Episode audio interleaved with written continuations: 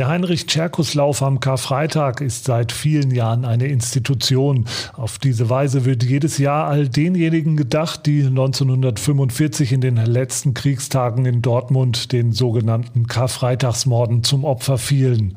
Leider kann der Lauf schon zum zweiten Mal in Folge nicht auf die übliche Weise stattfinden, aber diesmal haben sich die Veranstalter etwas einfallen lassen.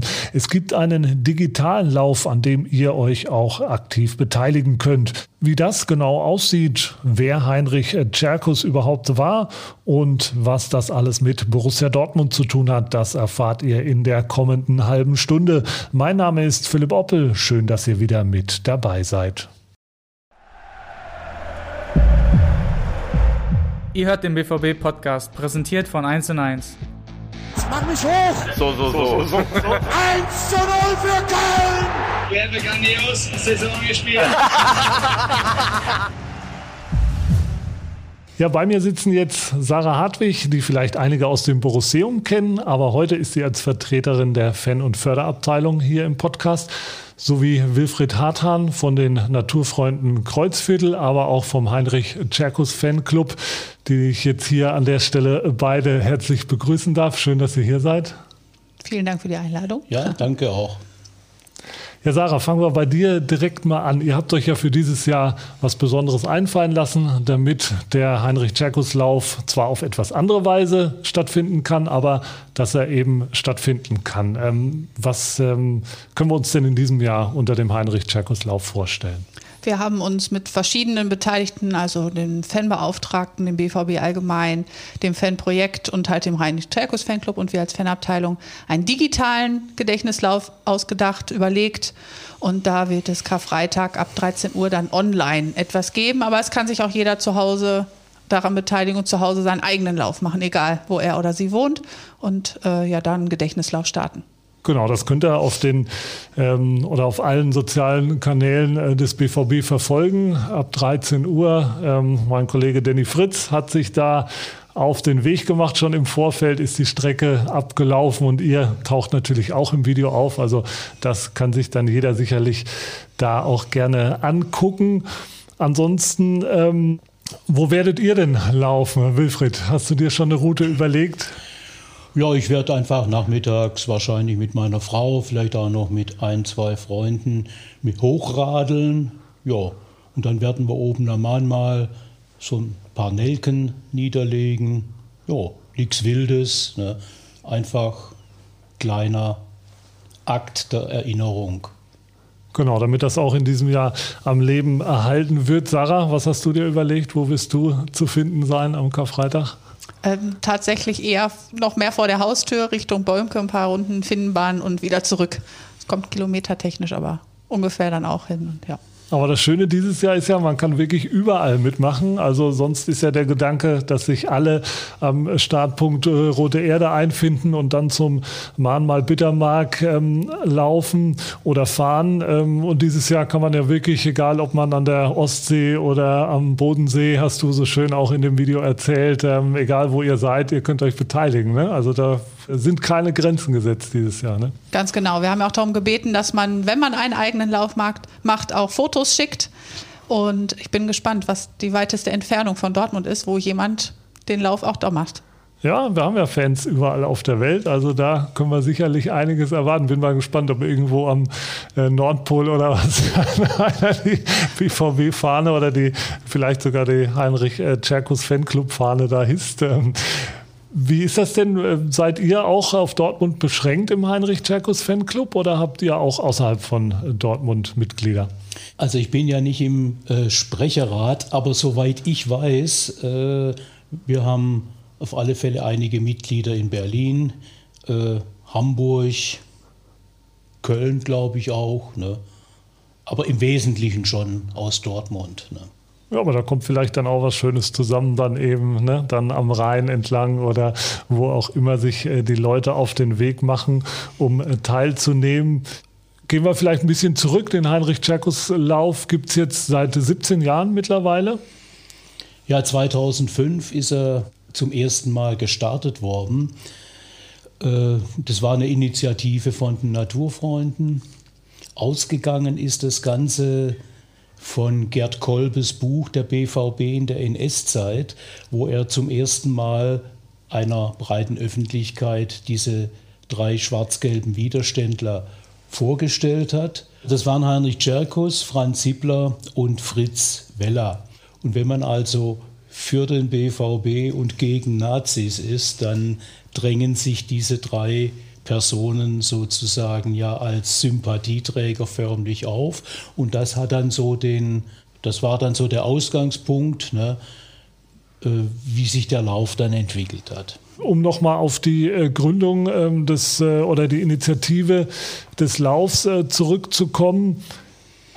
2005 hat das noch ganz klein begonnen, oh, aber ja. es, es, wurde dann immer größer. Ne? Das hat sich äh, richtig schön entwickelt im Laufe der Zeit. Also die ersten Jahre waren, muss man so sagen, recht mühselig. Ne? Also 50 Teilnehmer, das wäre schon gestrunzt gewesen. Äh, der entscheidende äh, Kick kam dann dadurch, dass das Fanprojekt eingestiegen ist 2009 ähm, danach hat sich auch der Fanclub Heinrich Czerkus gegründet und 2010 ist dann auch noch Borussia Dortmund mit eingestiegen und dann hat sich der Lauf jetzt eben zu dem entwickelt, wie wir ihn jetzt kennen. Ne? Sarah, seit wann bist du aktiv am Lauf beteiligt? Ich glaube ungefähr zu der Zeit, als es dann auch mehr wurde. Aber ein Jahr könnte ich jetzt nicht äh, genau benennen. Aber ähm, war dann tatsächlich ja auch Tradition. Also Karfreitag ist fix, egal was für ein Wind, was für ein Wetter. Es war ja in den letzten Jahren wirklich alle Wetter, Wetterbegebenheiten mal da. Ähm, Karfreitag ist fix, ist Tscherkoslauf, ganz klar. Wie hat sich das äh, positiv ausgewirkt? Der Verein ist dann irgendwann dazugekommen, das Fanprojekt, die Fan- und Förderabteilung. Wie wichtig ist das, dass man da auch äh, an einem Strang zieht, dass man da mehrere Akteure hat, die dem Thema nochmal Gewicht geben? Ich finde das extrem wichtig und auch sehr, sehr gut und ein ja, super Beispiel, dass man mit vielen verschiedenen Akteuren und vielen verschiedenen Seiten dann eine tolle Sache auf die Beine stellt, hinter der alle stehen und wo auch jeder sich ja wiederfindet. Und ich finde es toll und auch die Veranstaltung selber, ja, dass man sich trifft, auch mal außerhalb der eigentlichen Stadionatmosphäre und man kann auch mal anders quatschen und viele haben ja äh, auch Kinder dabei oder dann kommt die Ehefrau mal mit oder der Ehemann, der sonst beim Stadion, im Stadion nicht dabei ist. Also ich finde es ganz, ganz wichtig und eine ja, tolle, tolle Aktion jedes Jahr. Und der BVB engagiert sich ja in vielen Bereichen gegen Antidiskriminierung, gegen Rassismus. Mittlerweile ist das äh, sehr, sehr breit aufgestellt. Ähm, das waren ja eher so die, die Anfänge auch, wo man dann wirklich ähm, aktiv was äh, zu dem Thema beigesteuert hat. Wie hast du da die Entwicklung wahrgenommen in den letzten Jahren? Wir haben ja da eine, eine Abteilung äh, Corporate äh, Responsibility, die sich speziell um das Thema kümmert. Wir haben da wirklich breites Engagement äh, in, in vielerlei Hinsicht.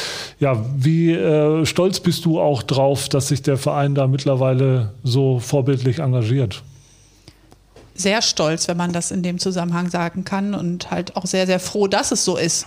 Also es war halt ja noch nicht immer so und manche Sachen müssen sich halt dann entwickeln und ein Beispiel ist der Tscherkuslauf und andere Sachen ja auch, die immer mehr auch in die Öffentlichkeit gerückt sind oder halt auch in das Blickfeld des BVB gerückt sind.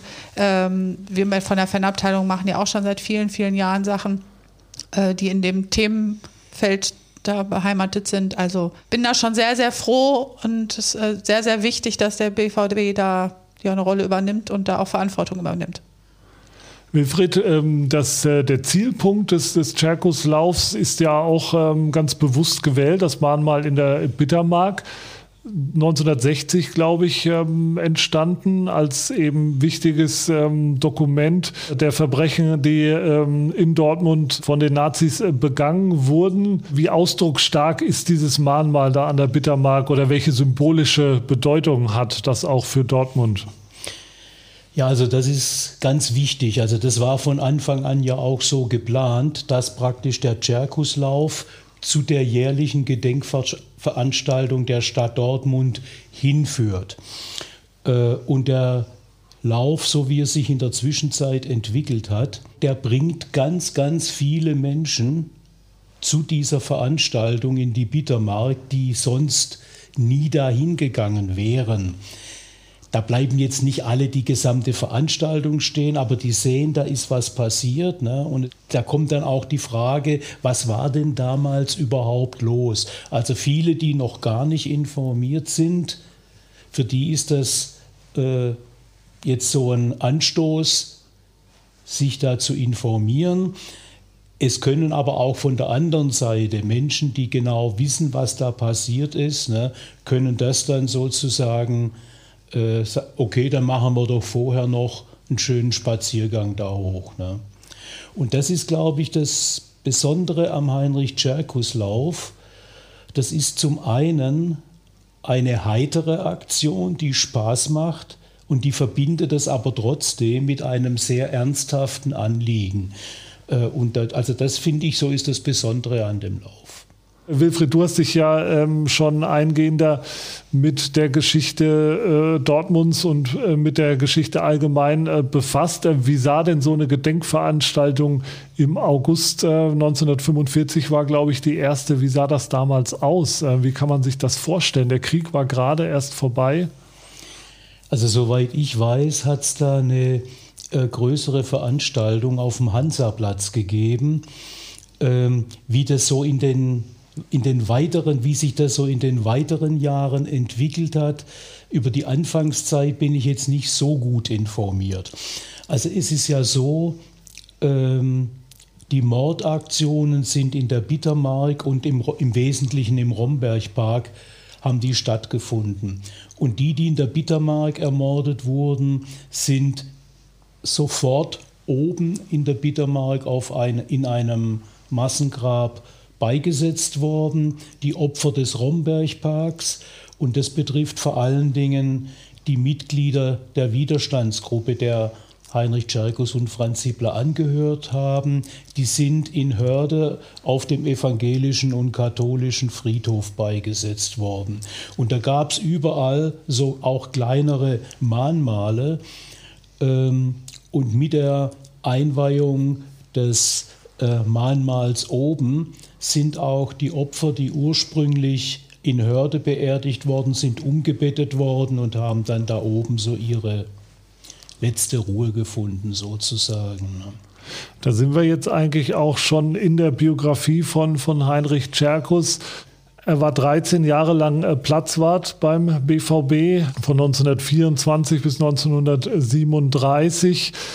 1937 war so ein, so ein einschneidendes ähm, Jahr für den, für den Sport, für die Vereine zur damaligen Zeit. Was hatte das für Konsequenzen? Es wurden die, die Vereine wurden quasi gleichgeschaltet. Konkret, der BVB musste sein äh, Sportgelände abgeben. Ja, wie, wie war das damals für die, für die Sportvereine? Ja, wie, wie sehr waren, waren Sie da von, der, von dieser Gleichschaltung betroffen? Sehr stark. Und das waren auch die ersten, also gleich nach 33 äh, sind die Vereine äh, dazu gedrängt worden, ihre jüdischen Mitglieder auszuschließen. Ähm, das hatte schon eine sehr starke Signalwirkung rein in die, äh, in, in, die, in die übrigen Bereiche der Gesellschaft. Und der Sport ist eben innerhalb kürzester Zeit, innerhalb weniger Monate komplett gleichgeschaltet worden. Also die ganzen unterschiedlichen Sportverbände, die es gegeben hat, also die bürgerlichen, wo der DFB mit dazugehört hat, aber auch die Arbeitersportvereine, die evangelischen oder katholischen oder jüdischen Verbände, die sind alle aufgelöst worden. Ne? Also, äh, und es wurde dann die wie hieß es, Nationalsozialistischer Reichsbund für Leibesübungen oder so ähnlich. Das war dann der eine große Dachverband, dem alle angehören mussten. Und von daher war, es gab nur, entweder man hat diesem Verband angehört oder man musste sich auflösen. Also wer Sport betreiben wollte, konnte es nur in diesem Rahmen. Heinrich Tscherkus hat natürlich kein Hehl aus seiner Abneigung gegenüber dem Regime gemacht. Man hat von Seiten des Vereins dann noch versucht, ihn, ihn zu schützen, was auch eine Zeit lang äh, gelungen ist. Was hatte das damals jetzt auf den BVB bezogen überhaupt für Konsequenzen? Wie, wie war das zur damaligen Zeit ähm, für, für Borussia Dortmund? Ähm, man konnte sich ja nicht einfach dem, ja, dem Regime widersetzen, auch wenn das einzelne Mitglieder wie eben Heinrich Tscherkus äh, versucht haben. Also ich glaube, man darf jetzt nicht ähm, der Versuchung nachgeben und sagen, der BVB war ein Ort des Widerstands. Das war er mit Sicherheit nicht. Äh, die Heinrich Tscherkus insbesondere äh, ist so gut wie möglich geschützt worden. Das ist schon sehr gut. Äh, aber das, meiner Meinung nach, war das mehr äh, hatte seine Ursache mehr in der traditionellen Verbundenheit innerhalb des BVB. Man kennt sich, die politische Überzeugung spielt eher eine untergeordnete Rolle. Der BVB, der, der hatte keine andere Möglichkeit, als sich anzupassen. Äh, und im Moment läuft ja eine Historie, der BVB hat ja eine historische äh, Untersuchung in Auftrag gegeben, äh, die eben klären soll, in wie stark, inwieweit der BVB in die Strukturen mit eingebunden waren, wie die Verbindungen zu NSDAP, SA und so weiter gewesen sind. Ne? Viel mehr kann man eigentlich im Moment nicht sagen, ne? weil dazu gibt es nur sehr, sehr wenige Unterlagen. Ne? Es war also im Verein bekannt, dass Heinrich äh, da ähm, sich ähm, im Widerstand engagiert hat. Er wurde ja auch ähm, 1933 in den Stadtrat gewählt, was allerdings dann auch durch ähm, verhindert wurde durch die Nazis. Also er konnte dieses Amt gar nicht wahrnehmen, aber von daher war eben äh, bekannt, dass er sich äh, politisch engagiert. Vielleicht auch noch mal ähm, er hat, er hat dann eben ab 1937 auch sein Amt als äh, Platzwart nicht mehr ausüben dürfen, war aber weiter im Verein. Du hast schon gesagt, die BVB-Familie hat ihn da aus, aus Sympathie ja, gedeckt oder geschützt. Ähm, wie hat er da weiter agiert in der Zeit? Also wie war er im, im Verein äh, zugange? Ähm, das weiß man nicht. Also das, es gibt ein großes Problem bei Heinrich Tscherkus. Der war zeitlebens äh, alleinstehend. Also es gibt keine Familienangehörige, die nach 45 noch het, etwas über ihn hätten berichten können. Ne?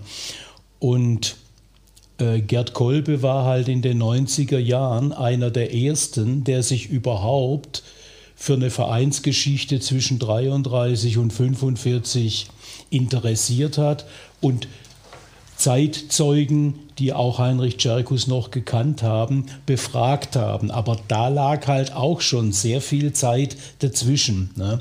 Also um das genauer zu wissen, hätte man das sofort machen müssen. Ne? Aber das ist halt nicht passiert. Ne? Also von daher äh, muss man der Ehrlichkeit halber halt dazu sagen, dass die Faktenlage relativ dünn ist. Vielleicht ergibt ja noch die historische Untersuchung noch ein bisschen mehr. Ich glaube, bei Franz Hippler ist es ein bisschen anders gelagert. Ähm, da ist zumindest bekannt, dass er öfters äh, inhaftiert wurde und eben auch ähm, ins KZ musste zwischendurch. Ähm, ja, was musste er erleiden? Ja, äh, Franz Hippler war relativ rasch wieder äh, im kommunistischen Widerstand aktiv. Ne? Und der, der, der, der, gesamte Fahndungsdruck der Gestapo, der ging zum großen Teil in Richtung KPD. Ähm, und da sind gerade so in den ersten Jahren sind ganz, ganz viele, äh, ich glaube allein in Dortmund einige hundert, äh, verhaftet worden. Und einer von denen war halt auch der Franz Hippler. Also bereits 33 war er zweimal in der Steinwache, 35 ist er dann nochmal verhaftet worden, wurde dann äh, zu drei Jahren und neun Monaten Zuchthaus verurteilt, äh, war da unter anderem auch im, als Moorsoldat im Emsland. Er kam dann aber hinterher nicht frei, sondern die Gestapo hat ihn sofort wieder verhaftet und er kam dann nach Buchenwald.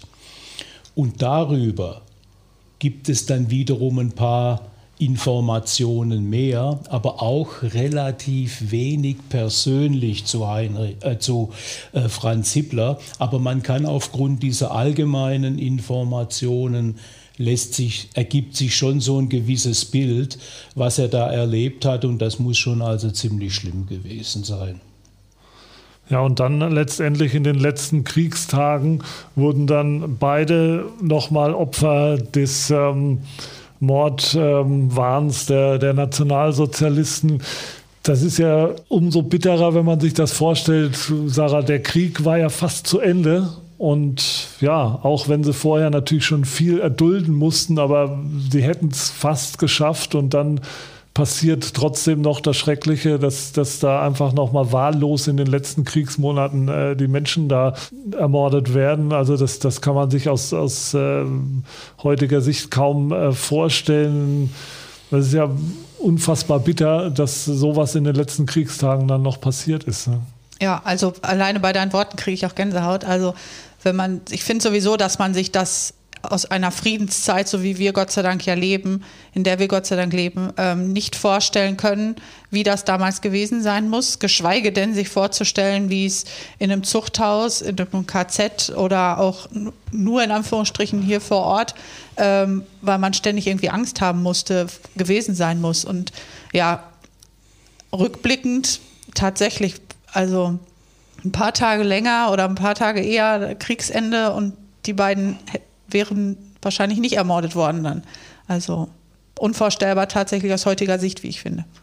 Ist darüber was bekannt, warum sie dann letztendlich da noch ähm, erwischt wurden? Vorher, ja, Franz Hippler wurde öfter verhaftet, aber Heinrich Tscherkus eben glücklicherweise nicht. Ähm, wie kam es dann dazu, dass sie dann in den letzten Tagen dem Ganzen dann nicht mehr entkamen? Ja, so 43, 44 hat sich in Dortmund nochmal eine Widerstandsgruppe neu formiert. Ähm, das waren im Wesentlichen, die meisten waren Kommunisten, aber nicht nur, waren also auch Christen aus dem CVJM oder so, aber das war, das war eher eine Minderheit.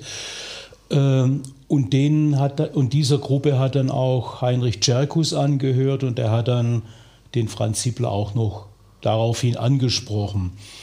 Äh, und in diese Gruppe war es der Gestapo gelungen, einen Spitzel einzuschleusen.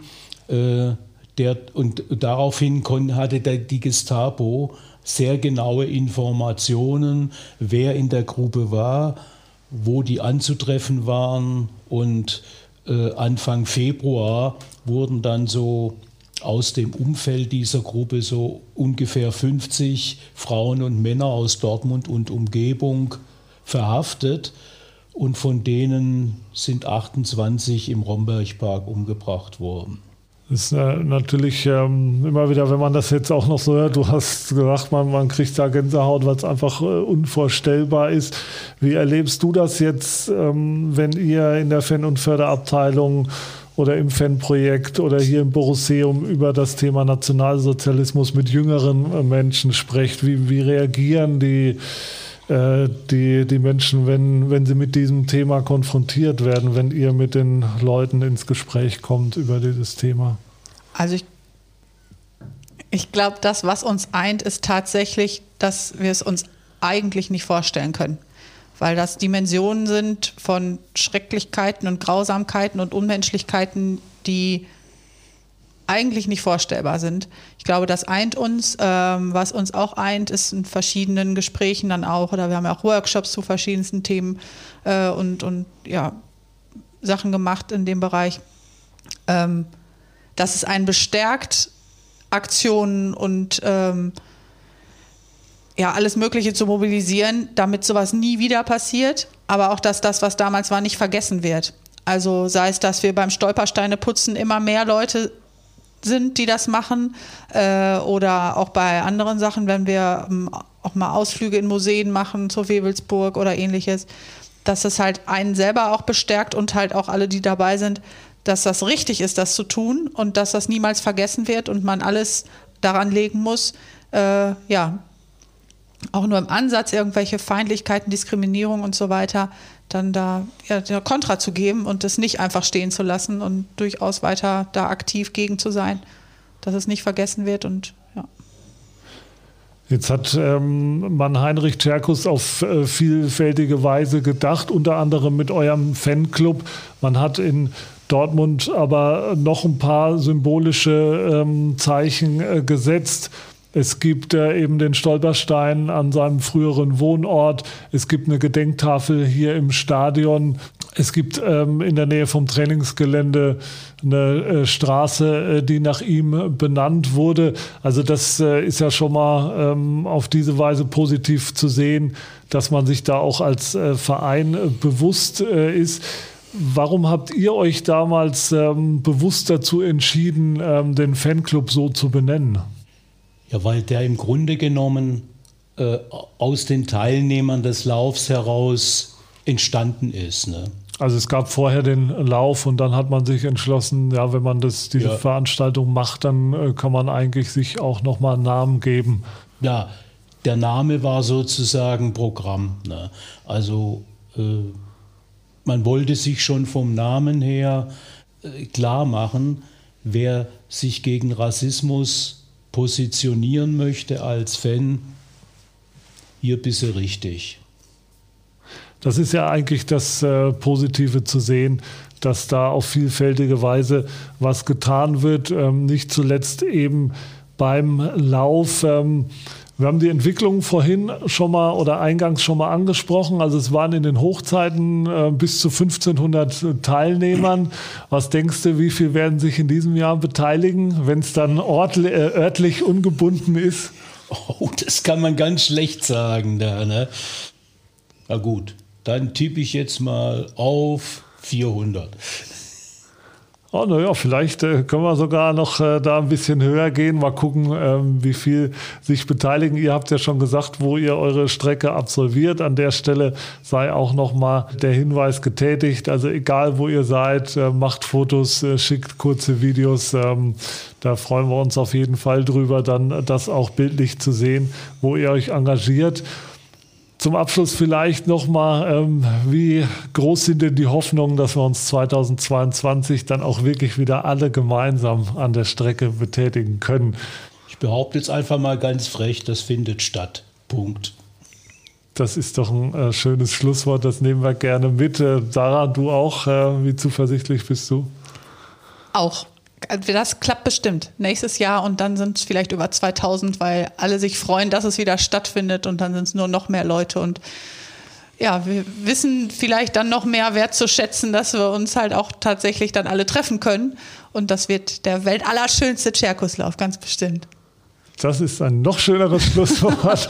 genau, dann freue ich mich, dass ihr, ihr euch heute die Zeit genommen habt ähm, über ein ernstes Thema, wir haben es gesagt, aber was eben auch ähm, dann versucht wird, auf positive Weise umzusetzen, indem sich viele aktiv und mit Freude dann an dem Lauf beteiligen. Also wir würden uns natürlich freuen, wenn ihr auch in diesem Jahr da mitmacht. Wir hören uns natürlich nächste Woche wieder bei unserem Podcast. Schön, dass ihr mit dabei wart. Bis dahin, macht's gut und natürlich frohe Ostern. Das war schon wieder. Hat's euch gefallen? Dann abonniert doch unseren Podcast bei dieser, Spotify, Apple oder Google und schickt uns eure Kommentare an podcast.bvb.de. Danke und bis bald.